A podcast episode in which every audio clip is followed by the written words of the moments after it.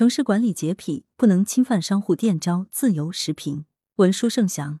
近日，江西上饶一餐厅门头写经营内容的字样被城管拆除一事引发关注。网曝视频显示，上饶市信州区一餐厅门头招牌上除了有“某某轻食餐厅”字样外，还写着“无忧炒菜、全麦面食、披萨焗饭”的经营内容。穿着城市管理服装的工作人员爬上梯子，将门头上关于经营内容的字体拆除。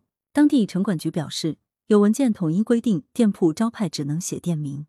关于店铺招牌和广告牌匾的那点事儿，很多地方都没少折腾，有时还能折腾上新闻头条。通常是因为要创文，为了改善城市颜值、提升城市气质，故而对违规门楣、牌匾和各种店招进行拆除，以便让城市焕颜体质。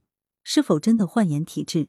恐怕未必。基于精心的统一设计，最终却搞出黑底白字渗人效果的，现实中并不少见。不过，上饶不让店招写经营内容，倒真有红头文件依据。上饶市中心城区店招门楣设置导则试行明确要求，店招门楣内容只能有店面名称及相关标识和图案，禁止有经营范围和商品种类等信息，禁止违反法律法规和公序良俗。问题是，这个规本身的权威性显然值得商榷。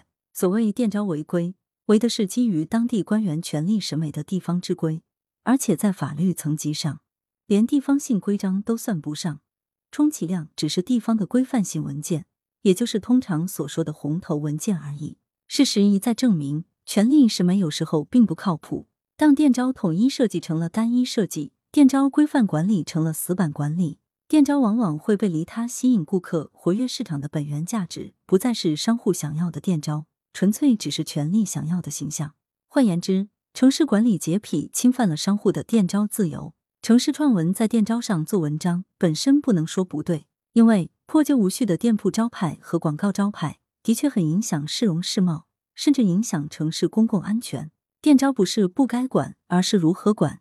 要知道，店招并非只会成为城市文明的糟粕。还有可能成为城市文明的精华。招牌是商业载体，也是文化载体，承载着特定的历史底蕴与人文内涵。有特色的招牌是一条街乃至一座城的门面。需要防止的是胡乱设置店招，影响市容市貌和公共安全，而不是窒息店招的自主设计空间，将了无生趣的单调设计视为唯一可接受的所谓城市之美。文化不可能在死板的条条框框里窒息出来。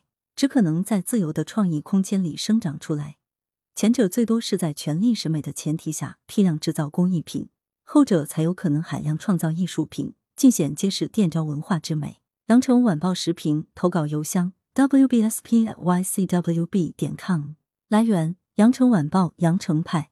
责编：张起李媚妍。校对：何启云。